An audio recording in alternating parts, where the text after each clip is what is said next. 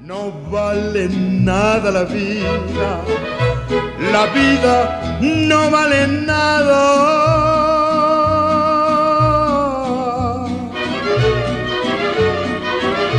Comienza siempre llorando y así llorando se acaba. Por eso es que en este mundo la vida no vale nada. Extínguete, extínguete, fugaz antorcha. La vida no es más que una sombra que pasa, un pobre cómico que se pavonea y agita una hora sobre la escena, y después no se le oye más. Un cuento narrado por un idiota con gran aparato y que nada significa. Muy buenas a todos, les damos la bienvenida a un nuevo capítulo de Caos en tu idioma. Buenos días, buenas tardes, buenas noches, sea cual sea el horario en, el cual nos escuchan. Hoy me encuentro con Franco, ya ni me acuerdo qué capítulo es, Franco, como el 17, el 18. Sí, creo que el 17 o el 18, uno de los dos creo. Sí, creo que el 18 de hecho, Ya. creo. Porque el último fue el 16 y la entrevista 18. Claro, sí. ya, ok, entonces el capítulo número 18. ¿Cómo te, cómo te encuentras, Franco? Bien, pues Randall, aquí una semanita más, como siempre, un ya en la nochecita, fresquita, por lo menos acá fresquito. Claro. Dicen que en algunos lados está haciendo calor. No, acá estuvo Aquí piola. Está fresquito, está súper, está súper. Está agradable. Sí, oye, buena la introducción. Ah, claro. ¿Será así, será así la vida? ¿Será así? Además que sí, pues, eh, igual lo hizo un personaje reconocido. ¿Y quién es el personaje reconocido de quién nos vas a hablar hoy día? Bueno, hoy yo vengo a hablar de el, el conocido William Shakespeare, porque yo lo que tengo es como que pesco una cuestión que todos escuchamos, como que cachamos y le damos un par de vueltas más, pues, ¿cachai? Porque todos, todos hemos escuchado de Shakespeare, al menos el, el Sí, Ser o po. no ser, el Romeo y Julieta, que son obras populares, dichos populares, entonces vamos a darle una vueltita más a, a, a Shakespeare para ver qué onda su vida y su historia, pues. ¿Y tú, Franco, hoy con qué lo- nos va a ilu- iluminar? Sí, yo hoy día les voy a hablar acerca de... Mira, yo creo que me pasó lo mismo que, que- que a ti. Yo me, me- encuentro algo que no, no sé y digo yo, bueno, a estudiarlo. Y en este caso me, me dio la curiosidad acerca de lo que actualmente está ocurriendo de la guerra de Armenia con Azerbaiyán. Pero me metí en otras tangentes mientras estaba estudiando eso, pero de ahí les voy a ir explicando. Y sí, retomando con lo tuyo, sí, exactamente, William Shakespeare es alguien, yo creo que de todo, todo el mundo conoce, lo ha escuchado. Claro, Más de una vez, aunque sea una vez. sí, pues. Y tiene cosas bastante reconocidas, pues, como dijiste Sí, tú. pues entonces ahora vamos a ver qué onda con Shakespeare.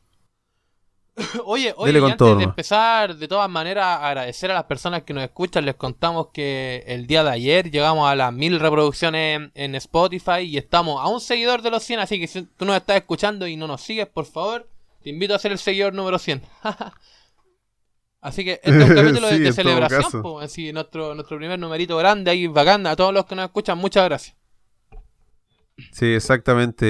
eh, lo mismo que mi compañero. Muchas gracias, de verdad. Ustedes nos han acompañado a lo largo de estos meses que han sido bastante ahí Los loquillos. más difíciles. Pero bueno, exactamente, los más difíciles. Pero ahí vamos creciendo de a poquito, así que muchas, gracias. Bueno, entonces vamos con Shakespeare. William Shakespeare.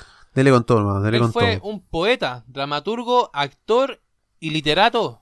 El literato. Él fue el más grande de todos los tiempos. Eh, él fue el tercero de ocho hermanos.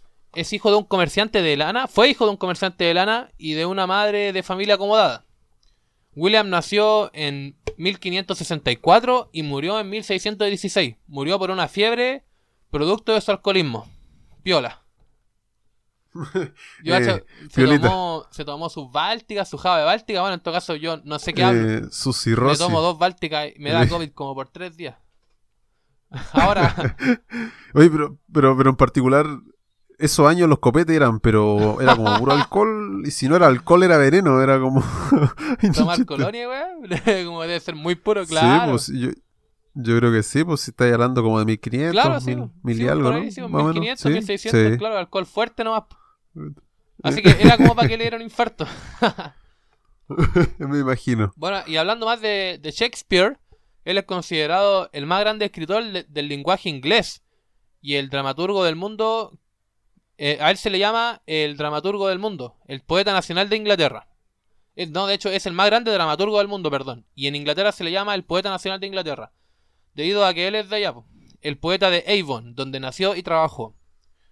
dentro de todas sus obras, él tiene 39 horas de teatro, 154 sonetos y dos largos poemas narrativos. Sus obras han sido traducidas a casi todo el lenguaje existente en este planeta. Y además, sus obras son las más representadas, las que se representan más veces, las que más se usan, dado a que él es el mejor. eh, sí, pues obvio, imagino. Él se casó bien joven, se casó a la edad de 18 años, con Anna Hathaway, y tuvo tres hijos, y se dedicó a todo lo que es la profesión de dramaturgo. Bueno, igual hablando de esto, como que lo que pasa con Shakespeare, como que a través de su obra se les pone en cuestionamiento su sexualidad porque se dice que él era homosexual, ¿cachai? Donde hay algunos poemas, algunos versos donde habla de eso, Y como que eso se pone en cuestión y mm. son uno de los cagüines que hay de Shakespeare. También hay, hay más cagüines también, como por ejemplo, él era tan bueno de que se decía de que una persona de su estatus social no, no era capaz de producir las cosas que él producía, entonces siempre como que le buscaba la quinta pata al gato, no, si este loco escribió lo de Shakespeare y trataban como de quitarle el mérito, ¿cachai? Siempre le pasó eso. Ya. Bueno, entonces eh, él empezó a dedicarse a todo lo que es la profesión de dramaturgo. y con el tiempo el dramaturgo siempre llegaba al ámbito teatral. Shakespeare en el teatro, él en un tiempo también fue dueño de un teatro. Y en, el teatro él empezó como actor, pero también fue libretista, escritor de obras, etc. Eh, él hacía todo en, esos tiempos. En esos tiempos, el teatro en Inglaterra y en el mundo también era mucho más popular y vulgar que ahora. Por ejemplo, hoy día ya el teatro es una cuestión que no a casi nadie le importa, muy poca gente. Sí, ha perdido protagonismo. Por muchos años fue lo mejor, fue como un ámbito burgués súper... Por muchos años fue burgués, pero después igual como que se fue bajando de tono. Al principio fue volviéndose cada vez más accesible, tengo entendido. Sí, exactamente eso. Y desapareció. Claro, ya ni existe. No, igual existe y se aprecia quien lo, lo hace también. Entonces, durante, durante muchos años el teatro era un motivo de elegancia, como bien dijiste tú, como burgués, porque la gente se vestía bonito para ir al teatro y era un evento sumamente serio. Por ejemplo, en la época de los 60, eh, ya pasó a ser algo muy mirado en menos, ¿cachai? Por ejemplo, las personas que trabajaban en este rubro eran consideradas personas de tercera categoría. Y también, por ejemplo, existían cosas como los teatros ambulantes, pues que eran teatros que... Era como teatros de bajo presupuesto que se movían de región en región, de ciudad en ciudad, así como lo que vimos en, en la película Bichos, pues con los bichos que tienen el circo, era algo bien parecido. Sí. Entonces era como todo muy al lote y como te digo era mirado en menos.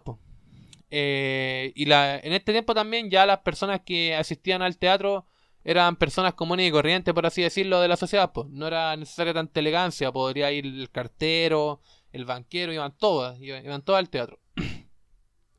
bueno, entonces lo que pasa es que Shakespeare vivía en ese ambiente de dramaturgos, que terminaba la obra y se iban al bar a lanzarse, a tomar y todo eso. Entonces, claro, era, era un mundo bohemio, popular y sin pretensiones. Po. ¿Y por qué sin pretensiones? Porque, por ejemplo, los escritores de estos tiempos, eh, no, al momento de, de, crear una obra, no, no buscaban ser lo máximo, no, no eran motivados, ¿cachai? Como que no, no buscaban, oh, voy a hacer esto y voy a impactar en el mundo, voy a crear la historia. Era como muy trámite, como que, ay, yo trabajo de esto, tengo que crear una obra, una a la semana, ya, bueno, para adentro, ¿cachai? Ya. Entonces, mm, eh, ahí, esa fue una de las grandes diferencias que marcó Shakespeare, eh, Pero, ¿habrá habido una razón para eso? ¿No, no las han pagado? O sea, o sea, yo creo que de por sí no existía la profesión en esos años, pues no creo que haya existido así como ya el, dramaturgo como tal. Yo creo que simplemente era un trabajo así como ya haces una hora y chao. O sea, me imagino si no, no, no les importaba tanto como Claro, claro, sí, así, Claro, como decís tú, quizá, quizá que lo inspiró, pues yo no te mentiría si te digo algo más allá, ¿cachai? Pero eh, lo que pasa es que él logró marcar una diferencia. No sé que, si le habrán pagado más o no sé, quizás lo tenía en la sangre también. Quizás le gustaba, porque quizás estaba más interesado. Por eso decía yo, porque quizás de verdad le interesaba. Como claro, claro. Entonces, lo que pasa es que existen críticos estadounidenses y en todo el mundo también que dicen que Shakespeare inventó la persona. Así de fuerte, pues. Y esto significa Mm. de que los personajes de las obras de Shakespeare son personajes con sangre, con pasión, que realmente son personas, ¿cachai? Como que realmente se puede encarnar en ellos y que tienen características propias. Y son personajes que evolucionan según la historia avanza. Eh, se dice que esto antes de Shakespeare no existía. Que, y esto se puede, se puede comprobar también viendo sus obras anteriores. po. Eh, los personajes que él creaba eran personajes con los cuales las personas se identificaban fácilmente. Y fuera de eso, las narraciones e in- interacciones de los personajes son simplemente superiores. Como que se nota igual que tenía un toque ya de, como, no sé si don, pero algo más natural, más, un talento más natural. Eh, eran personajes llenos de vida. Son cosas que... Son personas que se ubican en ciertas circunstancias, los relatos y todo, lo, lo hacen parecer muy reales. Que ese yo creo que es el punto quiebre como de Shakespeare, el, el dejar, no sé, el- el- lo, lo visionario que fue, como, oye, esto está fome, así ya metámonos en el personaje, no sé, interesémonos un poco más porque se dice de que antes de Shakespeare, por ejemplo, la obra eran súper fome como personas caminando en línea recta, que decían un diálogo y listo, ¿cachai? En cambio, él se abrió a la interpretación, ¿cachai? Bueno, bueno, sí, sí, qué bueno. Sí, porque igual, bueno, después con el pasado de los años yo creo que se fue dando que uno, s- te- uno después de leer incluso historias te di cuenta que uno exige como un desarrollo de personaje y que me digáis que antes no existía nada de eso, igual es... Claro, wow. sí, pues, es cuático. Eh, entonces, el- claro, con respecto al cine, el cine ha, ha adaptado varias obras de Shakespeare a, su- a las pantallas. po. Por ejemplo, este loco ya no sale hasta en la sopa, o Leonardo da- DiCaprio. Que también aparece en, en Romeo y Julieta, en el anterior capítulo apareció en Titanic. Claro, entonces mm, también tenemos una, una película de una hora de él que es 10 cosas que odio de tipo. Y Trono de Sangre y Hamlet. Hamlet es la obra en la cual yo, en la que cité al principio, cuando empecé el capítulo. Ya. Eh, y lo que pasa con Hamlet es que, por ejemplo, tiene una versión rusa que se dice que es la mejor, pues, y también se dice de que la peor es la que hizo Mel Gibson.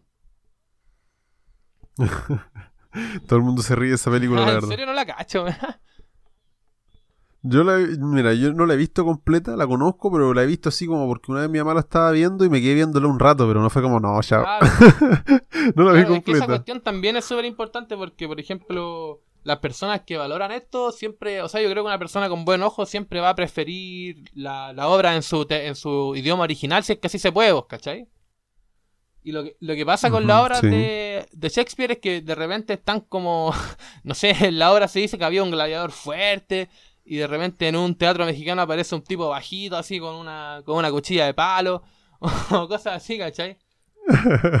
Entonces, como que esa cuestión también afecta mucho. po. Y también. Sí, pues. No, no, es que te iba a decir que, que igual la idea es lo que expresa el autor, ¿cachai? Lograr lo que intenta expresar el autor. Y si lamentablemente puso que se necesita un tipo alto, más, más musculoso, bueno, es la idea porque así se transmite el objetivo principal del autor, pues, Ya, sí, yo. claro, claro, ¿Entiendes? claro.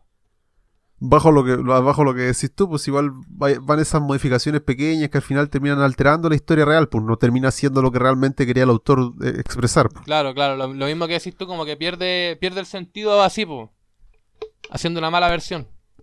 Bueno, entonces lo que pasa también con Shakespeare es que, mm, por ejemplo, hay ocasiones, hay circunstancias en las cuales hay una obra que no es tan buena, ¿cachai? Pero que actores buenos logran sacarla a flote. Bueno, con Shakespeare es como todo lo contrario. Como que un actor malo puede interpretar una obra de Shakespeare y aún así va a llegar al público, ¿cachai? Igual es, es cuático, Bueno, magia. es cuática esa cuestión, pues, weón. Sí, pues, no todos lo logran, pues casi siempre es como al revés, de hecho. Claro, claro, siempre es al revés, pues. Entonces, más que. Y. eh, lo que pasa es que el Nicolás Parra, el antipoeta, po, chileno y un histórico grande. No, Sí, un el grande, un antipoeta, porque lo- los poetas escribían tristeza, pues él escribía felicidad.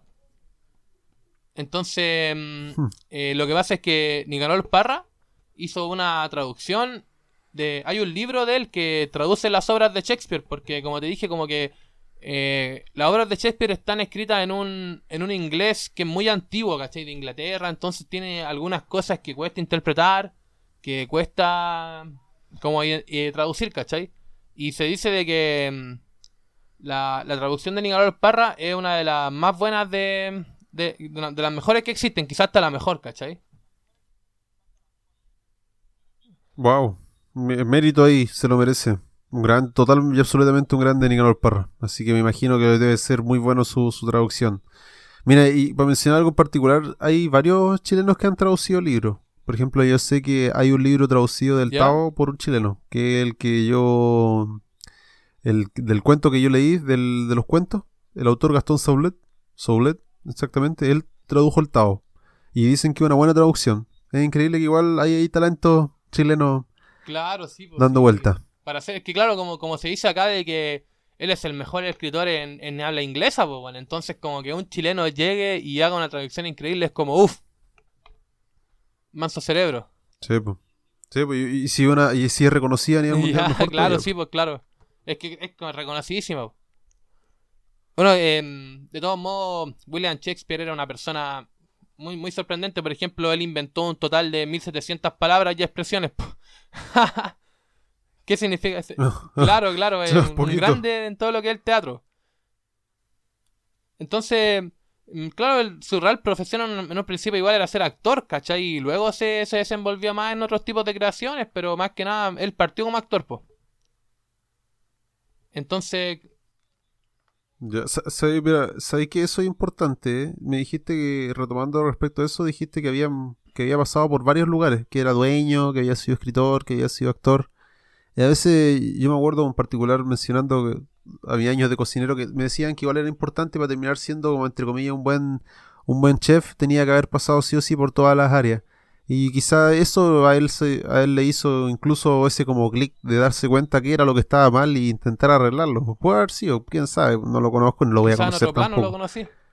Pero claro, como decís tú, como, como decís tú, como por ejemplo, no es que tiene mucho sentido porque tú como actor tenés que recibir un guion, pues, weón, ¿cachai? Entonces, y si tú como actor decís, pero esto está mal, pues, weón, que como, como tan malo, y quizás quizás eso mismo lo, lo motivó más, y quizás ahí está la motivación que te preguntabas hace un rato. Mm, pudo haber sido, exactamente, pudo haber sido, como decís tú. claro, porque de todos modos él fue una persona que eh, estuvo siempre metida en, el, en la industria del, del, teatro y todo eso. Y entonces, claro, y más encima Shakespeare, cuando, cuando se casa, su mujer estaba embarazada. Así que venía con la pega lista, ¿no? Pero el... Bien enamorado y el hombre. Bueno, también se, dicen varias cosas de William Shakespeare. Se dice hasta que su tumba está maldita, pues, bueno. no sé, es cuático, es, un, es un grande el hombre. tiene harta historia, tiene harta historia. Harto, hartas posibilidades, como mencionaste arriba, que claro, habían como hartos cagüines. Claro, también se dice que no existe ningún descendiente suyo. y ahora también tiene otro dato curioso que, por ejemplo, todos los datos, todos los, todos los papeles femeninos que él creaban eran escritos para hombres, pues, Ya, bueno, mira. Curioso, más que muy curioso. esa interacción que crea como de romper paradigma o algo establecido igual, pues, bueno, es como, bueno, yo escribo esto, pero tiene que interpretarlo un hombre. Quizá, quizá qué sentido le quería dar él, pues. Esa es la cuestión que yo pienso. Sí, sí, exactamente. Y ahí también entramos lo que mencionaba más adelante, de que es lo que el autor realmente quería expresar, pues si es al fin y al cabo es, es él el que sabe, el que tiene todo el cuento en su pues, cabeza. Es quien, crea la obra, pues.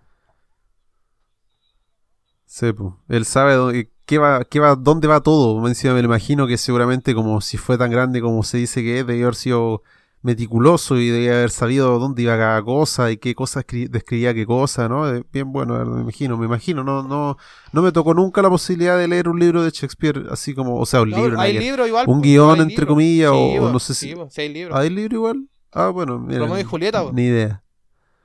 Así que Mira, no, es que por eso nunca me leí Romeo y Julieta, nunca me tocó. Me acuerdo que en el liceo me leí, me hablaban de que no, que hay que leer libros de. Como de culto, y bueno, para ese entonces yo no, no leía ni el diario. Así que Sí, pues sí que menos todavía me A imagino. mí lo que pero me, bueno, me llama es como todas la- las curiosidades que hay detrás de William Shakespeare. Es como que es un tipo de verdad muy, muy misterioso en todo lo que hizo. Por ejemplo, también se dice de que no, no se sabe concretamente cómo se escribe su apellido. está complicado. Yo lo busqué en Claro. Google mientras estábamos hablando y es medio raro, no se Claro. escribe medio Sí. extraño. Sí. Sí, es, es Qué cuático, es Aparte, Shakespeare, como te decía, él, él era de Inglaterra y él sobrevivió a dos brotes de peste bubónica po, que azotaron Londres. Entonces el tipo eh, tiene, tiene para todo.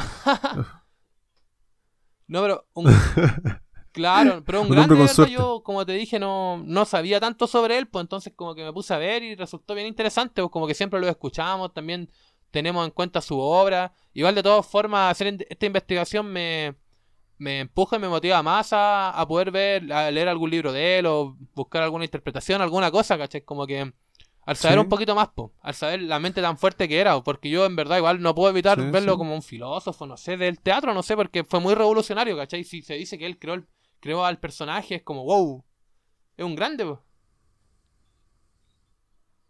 Sí, sí, exactamente, sí, porque lo que decíamos, es lo que hoy en día se exige y antes él, él dio el pie inicial y aquel que da el pie inicial igual es súper importante, tiene un peso relevante, el que se dio cuenta de decir, como decís tú, oye, esto, esto está mal, o salgamos del paradigma, o planteemos nuevas preguntas, o nuevos desarrollos, eso eh, merece un, un, un- una estrellita, un aplauso, díganle como quieran, pero se Claro, merece ahí un reconocimiento. Eso sí. más que nada hablar un poquito sobre William, pues, para cachar un poquito su vida. ¿Y qué te parece a ti, Franco, su mente revolucionaria? ¿Qué, qué le preguntarías tú si lo, lo hubieras estado en esa época? ¿Tú hubieras tomado unos copetes con él? Sí, yo creo que sí. Yo creo que hubiese ido a ver su obra y después nos íbamos a tomar una, una chela 100% alcohol. Así que, no, interesante, interesante la verdad. Como decís tú, yo... Como que uno se anima después de, como de escuchar un poquito más de él como a, a- a probar algo de sus libros, de su literatura o incluso de su obra. Incluso ver una obra, ¿cachai? De él. Pero, pero bueno, bueno, la verdad, un, un revolucionario, alguien que cambió algo en su época, esa gente siempre se merece Claro, un respeto base claro, claro. bastante Ser o no más alto. ser, Sí, esa es la cuestión. ¿Tú eres o no eres? exactamente, bu. Ser o no y no es chiste. Oye, uf, ayer pensaba de eso en la noche. No, fuera de, fuera de broma, ayer pensaba eso de, de la noche. Claro, no, y ahí otro ya capítulo. entramos a otro, a otro, a otro capítulo, exactamente. No, pero bien, bien interesante. Bien, bien, bien, bien interesante. fue algo que quería acotar, se, se me olvidó, weón. Pero nada, em, eso, em, introducir un... Bueno, No, pero ¿y tú, pues, no, la Randall? Pero ¿y tú, todas qué te formas, me pareció sorprendió al como, respecto? Cómo él fue capaz de, de romper eso que estaba establecido, como eh, su mente creativa, y aparte todas las curiosidades que lo rodean, se me hace que era una persona, pero muy particular, así como, como para conversar horas. po. De hecho, sería, sería, sería increíble poder verlo en vivo, y creo que me pondría la piel de gallina, po. Sí, pues. Sí, más encima, nunca antes visto algo tan revolucionario, no, que atroz, me vuelvo loco. Me hubiese, hubiese ido Ah, lo que te iba a con- decir es que, yo le pago por la chela. ejemplo, eh, claro, eh, hay libros, existen libros que yo creo que también se pueden encontrar en internet, en donde está la, la obra original de Shakespeare en una página y en la otra está traducida al español, ¿cachai? Igual esa está está súper bueno porque, como te digo, ese inglés es muy complicado, entonces esa- ese tipo de libro igual es tan bueno, weón. Voy a ir cachando un poquito más. Mm, que está bueno. Está interesante porque, como decís tú, pues si está el original, uno igual le ayuda un poquito más como a darse cuenta incluso de cómo lo escribió, cómo Claro. era el lenguaje en esa época. Bien bueno, bien interesante. Bien bueno, Claro. bien, bien bueno, como siempre, la verdad. Conociendo Acerca un poquito más acerca de, del todo. arte. Mm, Del teatro, sí, del teatro. Bien interesante. Oye, ¿alguna, Sí, antes de cerrar, ¿alguna vez hiciste teatro? Sí, muchas tocó veces. hacer o sea, en teatro? el colegio era bueno para eso. En el colegio yo era, era súper malo para todo, en verdad. Pero en el teatro, eh, y, y súper pocas veces, y era como una vez por semestre, dos veces por semestre. Y como que todos se correteaban, pues yo era entero feliz, hermano. Yo una vez hice, hice un monólogo de una persona con cáncer.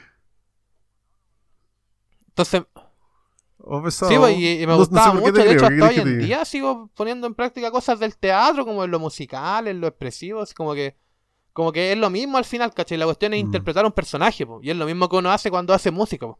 O sea, a menos que, que te consuma y tú seas el personaje y que no sepas separarlo, eso ya es otro tema aparte, ¿cachai? Pero en general yo lo veo como una cuestión muy teatral de que tú tienes que interpretar un personaje, ¿cachai? No se trata de que tú seas él, o también puede que sea una parte tuya, pero es toda una interpretación, pues. Y claro, y de todos modos, Sí. sabéis que ahora que lo mencionáis también, Sí. me- yo uno, uno de, la- de las cosas que me gustaría hacer es hacer teatro, es como, me gustaría hacer monólogos de personajes históricos y disfrazarme y toda la bola, ¿cachai? También es una de las cosas que me gustaría hacer. ¿Y tú alguna vez, alguna vez hiciste teatro? Bueno, qué interesante. Sí, yo diría que me pasó algo como tú, algo particular. Yo, igual, dentro de cuando en mi liceo me tocaban hacer como acti- una actividad semestral como extra. Y te daban para elegir, pues. Y yo me metí, me acuerdo, como cuatro veces a teatro. Y me gustaba, era divertido, como decís tú, esa, esa capacidad de personificar a alguien, a mí me gusta. A mí eh, me gusta incluso salirme del personaje franco y, y- y tratar de ver Claro, otras perspectivas a partir de otros personajes. De hecho, yo como, como, como talla en particular siempre decía que cuando yo me vestía con el traje cocinero, eh, entraba en modalidad cocinero, ¿cachai? Entraba, me ponía el uniforme y ya no era Franco, era Franco el cocinero, Claro, ¿cachai? claro. Entonces, es chistoso esa, esa capacidad de nosotros que te- tenemos de adaptarnos, pero, pero bien buena, no, no, qué bueno eso de hacer teatro, yo considero que es bueno, de verdad, y como decís tú, me imagino que, que hacerlo así como lo hiciste, porque yo nunca No, participé yo en una hablo- obra, si te soy sincero, nunca. Yo te hablo, claro, Yo nunca hice un hice- nunca hice un monólogo En una aula, sí, en una ¿Mm? sala con mis compañeros, igual el, el ambiente era bonito, era bonito. Y creo que de más Ah, en teatro alguna vez, weón. Creo que una vez, una vez tuve que rapear en el festival, weón. Y me encima dije, conche tu madre, así. bueno, digáis, weá. Ahí pegándome el. Digo, pero, pero, pero caballero, estoy siendo. Eh, Déjeme ser. Así que nada, po. Sí, es weón. parte de la Así obra, nada, parte bien, de la acción. bien bueno esto, así que vamos a la pausa, Franco, y volvemos con tu tema. po. Vamos Ya. a la pausa, por. Vamos a la pausa, bien bueno, todo bien bueno.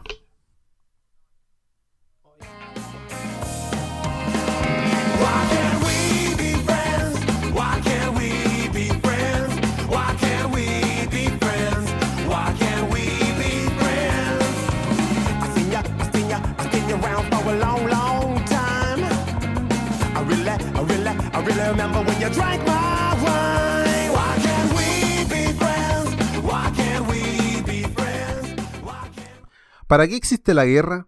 Esa obsesión ciega de imponer, de demostrar que uno tiene los cocos más grandes, que uno posee la norma y son los otros los que están equivocados. Haré honores a mi nombre y te seré franco. Normalmente estos temas son una mierda, sinceramente. No es de lo que me siento a gusto sabiéndolos de leer, es como es que personas independientes de que sean civiles o soldados terminan siendo brutalmente asesinados en el campo de batalla que no reconocen nombres ni sueños. Y la persona quedará ahí, entre medio de un conflicto que, comprometió y le arrebató su vida. Además, más estúpido me parece la raíz de muchas guerras, las cuales son en la mayoría tomas de terreno. ¿A quién le pertenece la tierra? ¿Por qué nos empeñamos en apropiarnos de algo de lo que no somos, de lo que no somos propietarios? A veces sueño de que es en un sueño utópico, obviamente, que la- a la tierra le salgan brazos y masacre a aquellos que se atrevieron a arrebatarle la vida a aquellos que pacíficamente la habitaban y que fueron cruelmente asesinados. Pero hoy no puedo no mencionar acerca de que hasta los insectos y los animales son capaces de generar guerras, e incluso nosotros mismos vivimos en, una en un constante conflicto con nosotros mismos. Entonces, ¿la guerra acaso será algo que siempre tenderá a ocurrir? La verdad, como siempre menciono, nadie puede saberla. Muy buenas a todos y bienvenidos a este 18 capítulo, no sé ya ni cómo se dice, eh, de Caos en tu idioma, segunda parte. Hoy día me encuentro aquí nuevamente con mi querido amigo Randall. ¿Cómo estamos, Randall, de nuevo? Bien, pues hermano, me dejaste ahí pensando con eso que dijiste, como que eh, el, el objetivo de la mayoría de la guerra es como a- agarrarse un terreno y quién es dueño de la tierra, es como que, como what the fuck, Exactamente. Es como acuático lo- la estupidez que genera la muerte, o sea, no sé si estupidez tan así, pero que, qué pena en verdad, weón. Sí, es triste. A mí la verdad estos temas me dejan bien, bien tristes, pero bueno, para los que se están recién integrando a esta segunda parte, en la primera hablamos de William Shakespeare y un poquito acerca de, de lo que es el teatro, bien bueno, bien bueno, su origen, su historia, bien interesante. Así que ya saben, ya pues pueden pasar a escucharla si es que no la han escuchado. Claro, pasa a darle una vueltita ahí si quieres saber un poco de William Shakespeare. Exactamente. Y bueno, pues Randall, esta segunda parte, como mencionamos al principio, se trata de acerca de Armenia y Azerbaiyán, la guerra, entre comillas. ¿Ya? ¿Algún conocimiento previo acerca? ¿Y escuchado en la tele? ¿Has visto un Instagram, algún Twitter, algo relacionado al tema? Mira, si te soy sincero, he cachado que en algún lugar del mundo están habiendo bombazos, weón. Ya, Te mentiría, weón. Te mentiría si te digo otra cosa. ya, mira. Ese es el lugar seguramente. Es muy probable que ese sea del lugar del cual vamos a hablar hoy día, porque es como extrañamente una guerra que está ocurriendo exactamente ahora, pero como, como piolita, por varias razones, obviamente, como piolita, por lo mismo. Eh, y bueno, cuando yo empecé a estudiar esto, la verdad es que es demasiada información entre Armenia y Azerbaiyán, porque la guerra se produce entre estos dos países, para que ustedes tengan una idea, y es respecto a, al país de Alto Karabaj o Nagorno-Karabaj o la República de Ar- Artsaj. Cualquiera de los tres nombres es lo mismo, por si lo escuchan. ¿Ya? Eh, entonces cuando me puse a investigar, escuchaba de la guerra, pero yo decía, ¿cuáles son las razones? ¿Cuál es la historia de Armenia y de Azerbaiyán? Pues porque obviamente todo tiene una consecuencia. Había una historia, no de la noche a la mañana no surgieron estos países, pueblos, naciones y, y- y por generación espontánea aparecieron en el mapa. No, tienen una historia y, y era necesario estudiarla para poder entender un poquito de mejor manera qué es lo que está ocurriendo. Así es como entonces vamos a Armenia, partamos por Armenia. La verdad voy a resumir de una historia gigantesca bien interesante que se la recomiendo igual a los que tengan tiempo estudiarla, porque igual es bastante larguita. Pero para que hagamos una idea queda... Eh... Denme un segundo, déjenme ordenar aquí que tengo desordenado. Eh, ya. Armenia queda ubicada en una situación extraña, queda entre prácticamente cinco países. Arriba tiene a Rusia, a la derecha tiene a Turquía, a la ah, digo, a la izquierda tiene Turquía, a la derecha tiene Azerbaiyán, abajo tiene a Irán. Y es una república, y fue una república soviética, junto con, las, con Azerbaiyán que vamos a mencionar más adelante. Eh, vamos a mencionar los datos curiosos en general de, de- de estos pueblos. Dicen que Armenia en este caso fue eh, la primera en adoptar el, cristi- el cristianismo como religión, aproximadamente en el año 300 después de Cristo, por Gregorio I, el que se le denomina el iluminador. Después también Ya. tenemos de que se supone que según estudios... Ellos fueron los primeros en implantar el cristianismo. eh, sí, como, como religión ya establecida. Pero los primeros de la historia. Sí, los primeros de la historia en, oficializar el cristianismo Armenia. como religión. Sí, Armenia. Ok, Armenia, ok, ok. Después, también relacionado a estudios bíblicos, dicen que ahí fue el jardín del Edén. Además de que dicen de que hay un monte que se llama el monte Ararat, que es la montaña en la cual se posó la arca de Noé. Bien interesante. Bien bíblico, Armenia. Sí, es bien, exactamente eso mismo voy a decir. Es bien como, como cara- característico para la historia cristiana, por decirlo así. Bueno, eh, se dice que, entre comillas, también fueron los primeros pobladores del mundo y varias cosas, porque este es un pueblo súper antiguo. Estaba al lado de. Ay, se me olvida, siempre se me olvida el nombre, de los. De los primeros, escrit- de los primeros escritores, siempre se me olvida, los sumerios. Eh, Ya. entonces, ahí fue una población súper antigua, incluso el imperio armenio era muy grande, era muy, muy, muy grande, casi llegaba a Rusia, eh, eh, Turquía, todo ese sector. Pero bueno, fueron conquistados en 1500 por, el- por el- los imperios turco-otomanos y fueron sometidos por mucho tiempo. Eh, además de esto, una vez que fueron pasando los años, se fueron creando reformas, los turcos se fueron, ocurrieron masacres, eh, ocurrió el genocidio armenio, que ya vamos a hablar de eso, y llegamos a la época en donde de reforma, entre comillas, por un sultán en ese tiempo era un patriarca, era el, dueño que junto con la iglesia dominaban el tema de las leyes. ¿Ya? Ellos hicieron eh, una época que se le nombró de reforma, que era el Tanzimat, en 1839 y 1871. Aquí hay que entender que ocurrieron muchos procesos en donde cada vez empezaron a haber más etnias reunidas en Armenia. Teníamos judíos, teníamos griegos, teníamos musulmanes, eh, entonces, y también teníamos de, continentes aledaños que fueron a parar a Armenia. Bueno, una de las razones fue porque, en- bueno, hubo varias guerras y entre ellas una con Rusia, en donde terminaron expulsando prácticamente toda la gente que eran de Rusia y la tiraron a Armenia. Y empezaron a ocurrir varios problemas étnicos. Obviamente se empezaron a juntar las culturas y había como, mm, como que los, tur lo- los armenios en ese entonces querían volver a la comunidad turca, a la época de oro, ellos decían, porque igual pasaron por crisis, justo tuvieron hambruna, justo tuvieron problemas eh, económicos, porque era como un país bien pobre, como que no tiene tanta cosa como para explotar en comparación de Azerbaiyán. Ok. Eh, entonces empezó como toda esta guerra, entre comillas, eh, nacionalista, independentista, así como no, viva los turcos de nuevo, vamos a volver a imponer el sistema. Y así es como empezó como a ocurrir, se empezó a generar todo este tema del genocidio, liderado por la caballería kurda, que fue que el sultán eh, les pidió ayuda, eran entre comillas bastante bárbaros, lo asesinaron a todos, eh, empezaron a tomar, empezaron entre comillas, ellos querían exterminar a, a los armenios por parte de la cultura turca. Eh, ocurrieron masacres en el distrito de, en la provincia de Susun, en la provincia de Bil- Bitlis, en 1984. Durante tres semanas aniquilaron a casi 24 pueblos. Después eh, al coronel de los, de los militares lo condecoraron. Lo- lo- el pueblo lo trataba de, de un asesino, igual que Abdel Hamud Hamid II, que era el sultán de esa época. Eh, fueron ocurriendo cada vez más masacres y ocurrió lo que se conoce como el, el genocidio de, de, de- de los armenios. La verdad fueron varias personas, demasiadas personas dicen que entre comillas en el genocidio casi murieron un millón de personas. Eh, complicado, sí, sí, exactamente. Sí, y arras- arrasaron pueblos, arrasaron ciudades, fueron mismos, ellos mismos fueron atacándose entre ellos. Eh, era todo un conflicto civil.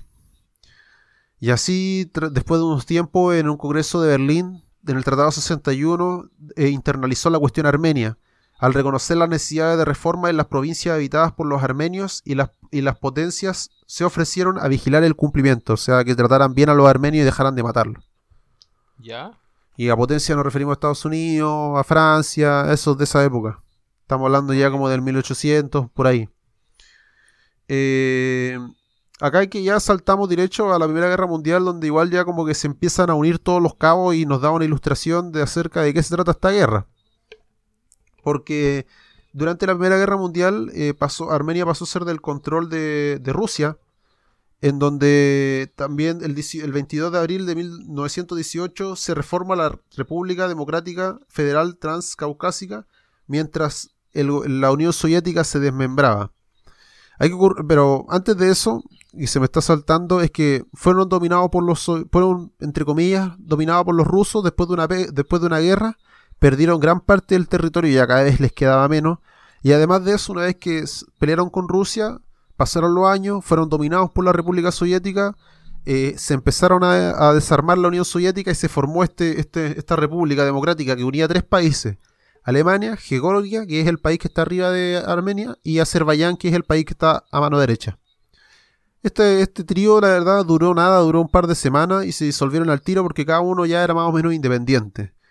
¿Ya? Eh, después, una vez que se anexaron al- al- a Rusia, Armenia, en lo- a- el tema de Rusia, bolse- Rusia bolchevique en el- de la Unión Soviética, eh, Armenia fue abandonado cuando se murió Lenin y fue y, Stalin se preocupó más de Azerbaiyán porque tenían petróleo. Obviamente por, por temas de guerra era más interesante cuidar a un país Claro. con petróleo que... Exactamente. Intereses socioeconómicos. Sí, El exactamente. que tiene vive. Sí, pues, y no servía de nada Armenia, pues era un país que estaba ahí en el medio. Entonces, bueno, Claro, un cacho. un cacho, exactamente. Y así es como empiezan a ocurrir problemas. Eh, exactamente, no les voy a decir porque ya como que estoy tratando de resumir una historia bien grande, entonces datos puntuales no sé.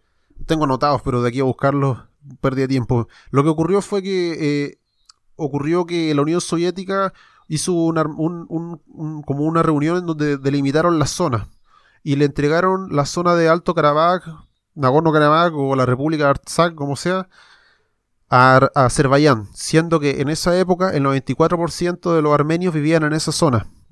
Entonces esto causó un malestar hacia la República Armenia, quien decía que empezó a generarse un sentimiento indepen- independentista contra la revolución soviética, la, la Rusia bolchevique, la Unión Soviética. Entonces pasó los años y así eh, se generó un plebiscito por parte del, cuando todavía eran soviéticos armenios, eh, por parte de que Alto Karabaj iba a ser una, una mm, república independiente y se iba a anexar a Armenia.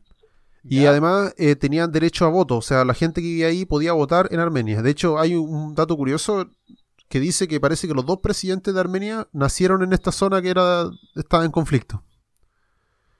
Ya, entonces, entonces, en esos años era de ellos, era de ellos, y ellos estaban reclamando sus tierras. Entonces ahí en 1980 empiezan los conflictos. Directamente una vez que se independizaron eh, Armenia de la Unión Soviética, al mismo tiempo que se independizó también Azerbaiyán, comenzó la guerra por ese territorio, de 1980 en adelante.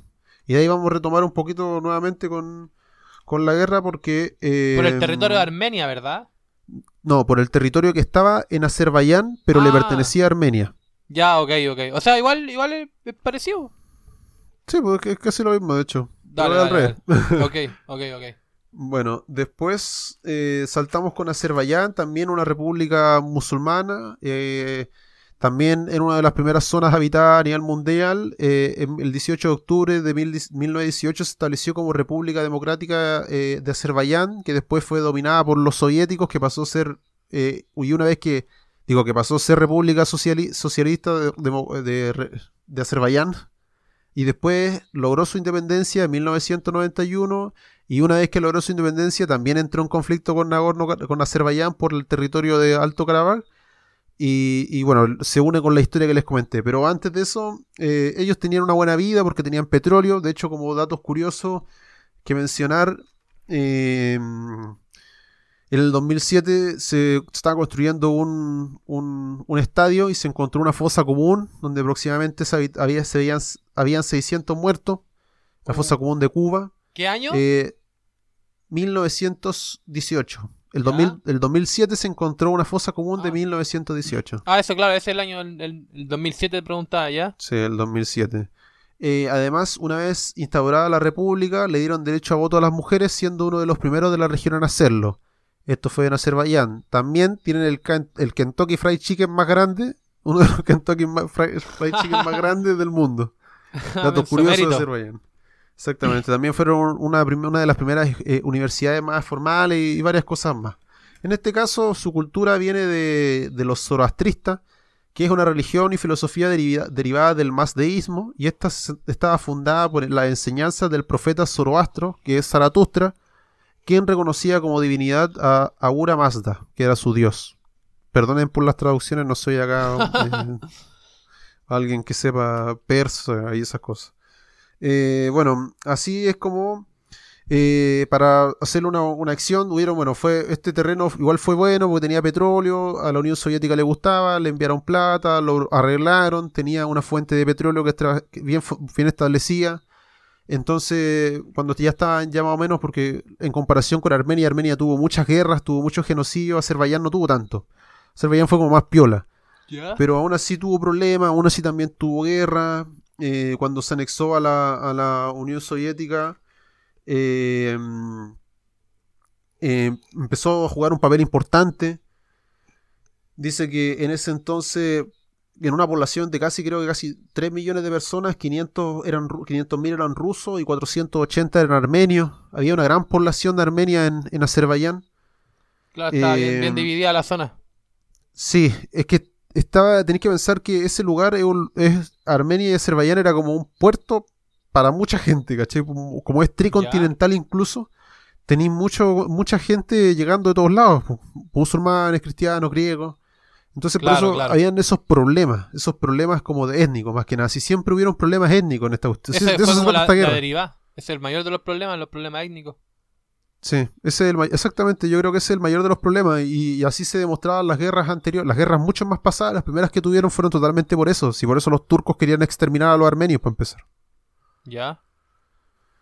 Pero bueno, el 9 de enero de 1990 el Soviet Supremo de la República Socialista Soviética de Armenia votó a favor de incluir a la región de Nagorno-Karabaj en su presupuesto y permitió a sus habitantes que pudieran votar en la elección de Armenia sin tener en cuenta la autoridad soviética ni la jurisdicción eh, de Azerbaiyán. Esto es lo que te conté que causó el malestar de Azerbaiyán diciendo así como, oye, estos hueones de la nada son independientes, me quitan mi terreno y más encima se quieren quedar con esto. No, pues entonces Azerbaiyán reclamó diciendo, oye, pero, pero legalmente el terreno me pertenece a mí.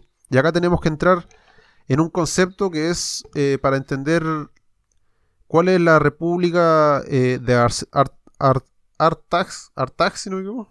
Artsetag, a ver, pero dame un segundo, siempre se olvida el nombre. Siempre se olvida el nombre. ¿Dónde está? Artstag, Artsag, eso, Arsag, perdón. Arsag. Artsag. Y esa era la república independiente, pero esta es una república independiente infacto. Para que nosotros entendamos, infacto significa de los hechos, que no es generalmente conocida jurídicamente. Entonces, esta república de Artsaj, creada el 10 de diciembre de 1991 durante la guerra de Armenia con Azerbaiyán, se creó esta república y no es reconocida a nivel mundial. Son una república de facto. Pero en comparación, legalmente es una república de jure de Azerbaiyán. O sea, por decretos legales, ellos le pertenecen a Azerbaiyán. Para ir haciendo más que nada un resumen y no, eh, no dar tantos temas porque hubieron conflictos étnicos, las guerras, se echaban la culpa de quién era el que invadía a quién. Eh, para hacerse una idea, un resumen más que nada de toda esta información, es que dentro a mi parecer esto es un problema que no fue solucionado desde el inicio. Estos eran territorios que no fueron bien, bien tratados. Simplemente la Unión Soviética pescó la tijera y cortó como pudo y le entregó terreno sin preguntar a Azerbaiyán. Y a Armenia le quitó parte de su terreno, que era Nagorno-Karabaj.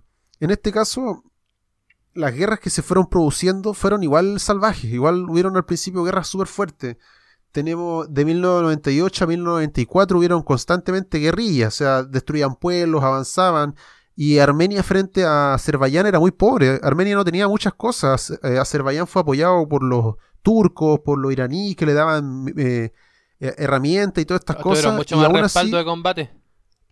Exactamente, tuvieron mucho más respaldo de combate y aún así los armenios fueron capaces de ganarle a Azerbaiyán. Azerbaiyán tuvo muchos problemas políticos, había mucha corrupción, eh, hubieron entre comillas eh, golpes de Estado, desequilibrio económico, digo, desequilibrios políticos, entonces eso hizo que Armenia ganara sobre todo moralmente frente a los azerbaiyanos, quienes incluso en una parte dice, eh, textualmente lo cito porque dice en un escrito, dice, para el Azerbaiyán el asunto de Karabaj es una cuestión de ambición para el armenio Karabaj era vida o muerte, porque era su territorio, porque ellos eran armenios que vivían en Azerbaiyán, que entre comillas eran tratados mal por los azerbaiyanos. ¿Ya?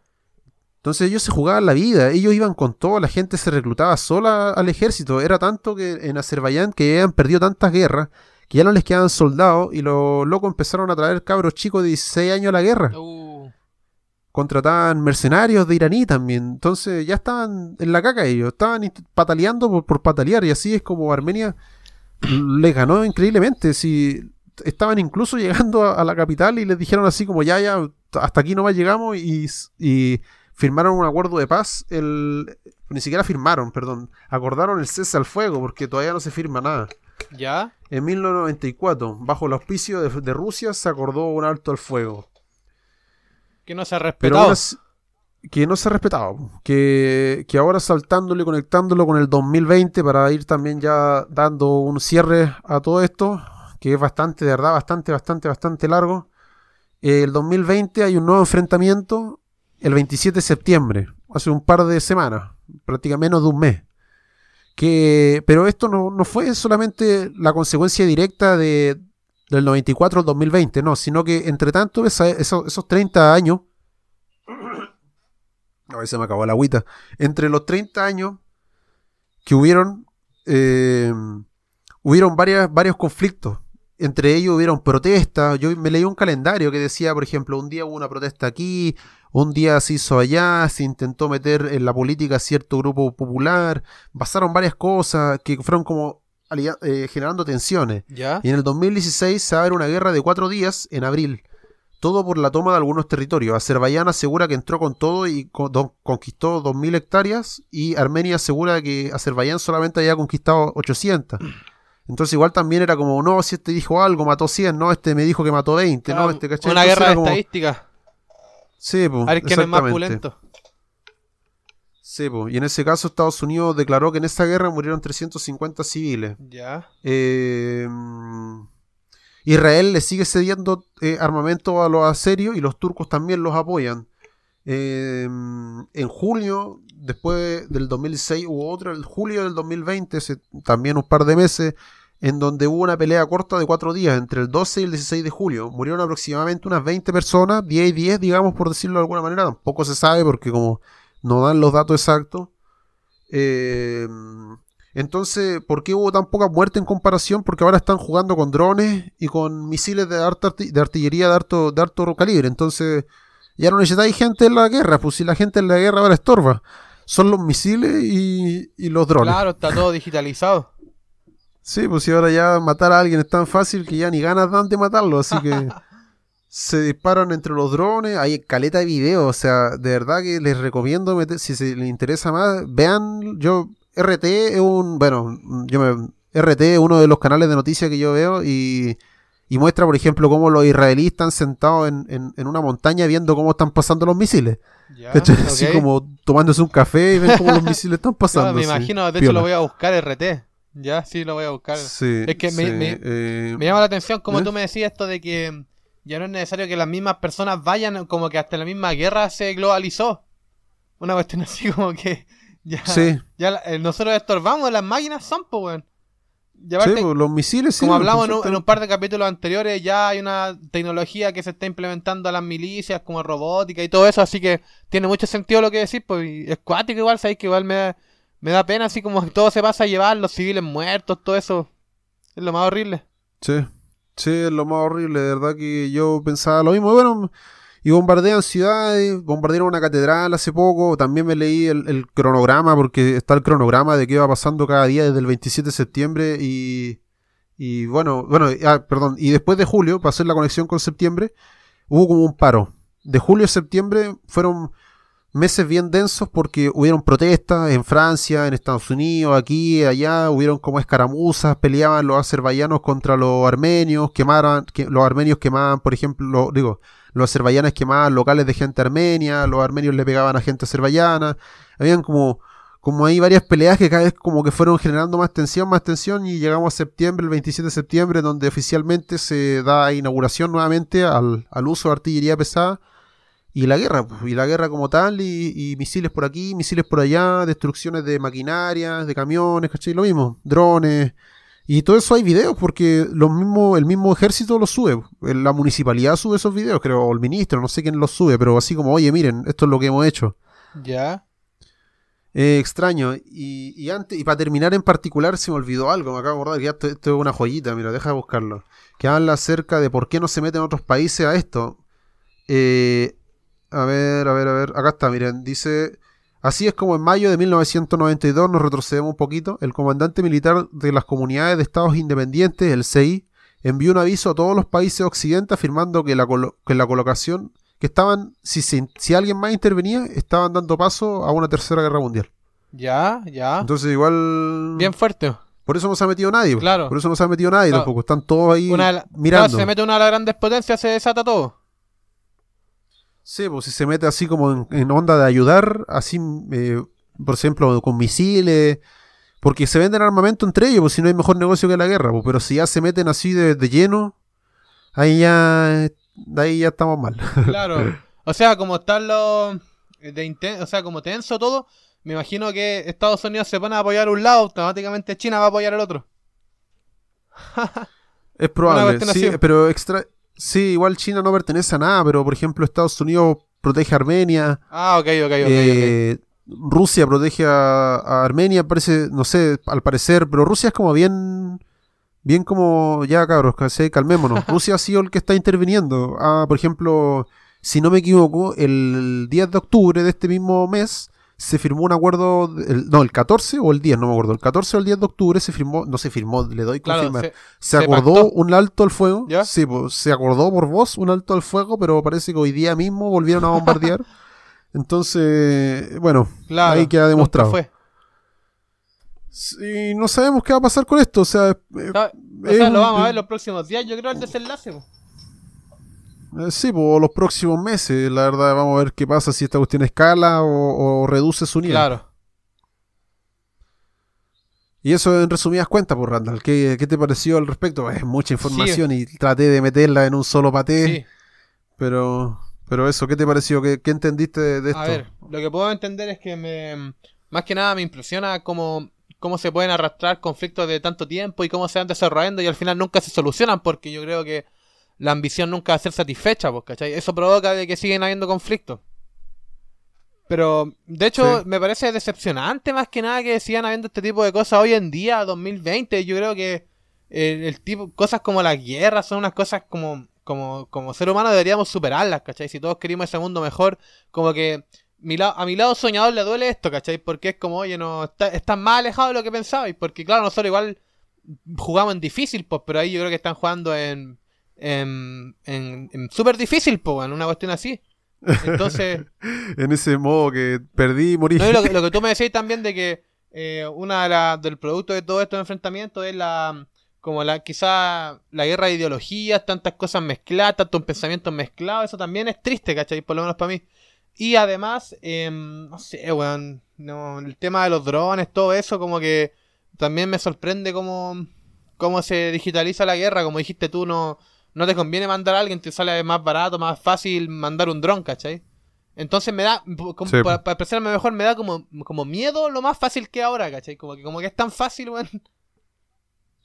Sí, pues, de hecho. Sí, pues. Claro, y aparte, aparte Eh, lamentablemente yo creo que no, no creo que lleguen a una solución donde ya, creo que ya no pasó, ¿cachai? Creo que ya pasó esa fase donde eso pudo haber pasado.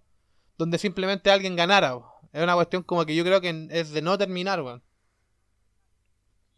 Sí, sí, yo, yo creo lo- yo creo que la única opción definitiva es que le den el territorio a Claro. Armenia y se soluciona, pero que Azerbaiyán lo acepte, Esa es la cuestión. que al es que ya parecer no lo es- aceptó. sí, pues ya no lo aceptó, pues exactamente. Mm. Claro. Entonces lo deja, lo deja en una posición complicada, pues, lo- nos deja al mundo en general eh, en una situación como de una mini guerra, ¿cachai? Así como, como decís tú, igual es triste, y esto también es una de mis frases, igual es triste decir que hay respecto de esto hay que tener suerte para nacer, ¿cachai? O sea, imagínate lamentablemente, lamentablemente uno que nace en una situación así está ahí a, a borde de la guerra, o sea, no podéis pedirle a alguien que nazca así, que no tenga un fusil en la Claro. mano, o sea, que haya tener sueños de ir a una carrera, que haya tener sueños no, de ir a, a qué sé yo, que nada, pues, a sobrevivir y salvar la patria. nomás, pues, Claro, ¿cachai? sí, lo mismo pensaba yo cuando tú me decías de que las mismas personas se alistaban en el ejército. Lo encontré súper patriota, así como que, qué weá. Sí, Claro, po, tenés que ser real Sí, po. Exactamente, y, y por eso, entre comillas, los, armenios están tan decididos, porque para ellos es su patria y es su tierra, ¿cachai? Y los, los azerbaiyanos están así, los azeríos, esa es la palabra, aze- azeríos, no azerbaiyanos, por si acaso, estuve diciéndolo mal todo el rato. Ya. Eh, ese, así realmente se llaman. Eh, eh, no, no sienten ese, ese, ese sentimiento patriótico, ¿cachai? O sea, eh, la- en mucho tiempo ese terreno fue de Armenia, legalmente Claro. de Armenia. Había, había mucho armenio y de hecho es- esa fue una de las razones por las que empezaron a pelear, que ese era un sector de Armenia que había sido introducido a Azerbaiyán y Azerbaiyán estaba introduciendo su propia cultura, no permitía la cultura extranjera, no permitía la cultura armenia, decía que en las teles no habían cosas armenias, siendo que prácticamente eran un pueblo armenio. Entonces nunca fueron reconocidos, los azerbaiyanos tuvieron problemas y bueno, el tema de la guerra por tener terreno es algo que no va a terminar nunca, yo creo, es un tema de que... No, completamente Que- de acuerdo contigo queda. con ese tema, de que es una cuestión de que simplemente no se solucionó, que en algún punto llegó a como una solución, pero no se respetó. Entonces, nada, yo creo que va a quedar la cagada. Puta, Claro, que no, siempre- Esperemos que no, porque Que muera la, la menor cantidad igual de es, gente posible. es triste. Eso mismo. Eso, eso mismo iba a decir yo. Sí, eso mismo. Entonces igual estos temas son... Denso. Como, sí, y dejan un mal sabor en la boquita. La verdad es que son interesantes. Es interesante estudiar este tipo de temas porque te das cuenta lo que Claro. hacemos. Lo que somos capaces Claro. de hacer. Lo- Y además uno igual, eh, bueno, me enteré de un montón de cosas, mira, sí es chistoso. Ahora yo entiendo por qué dicen que, bueno, un, un extranjero dice que, que, que es, que es Iqui- Iquique o que es Valparaíso, no, no todos lo conocen. Pues. Hay un montón de ciudades y países que yo la verdad no tenía ni la menor idea que existían nombres extraños, eh, culturas extrañas, eh, distintos tipos de religión también que aparecen ahí dentro de la historia. Es bien interesante, son pueblos con harta historia, así que para quien le guste la historia, queda... Claro, ahí queda la, la de- infinidad de cultura que hay de- en cada de- rincón del planeta. Esa cuestión más que nada. Sí, exactamente, sí, sí, eso mismo. Eso mismo. Bueno, Pero bueno, bueno, pues Randall. No. Aquí termina No, mi tema. bueno.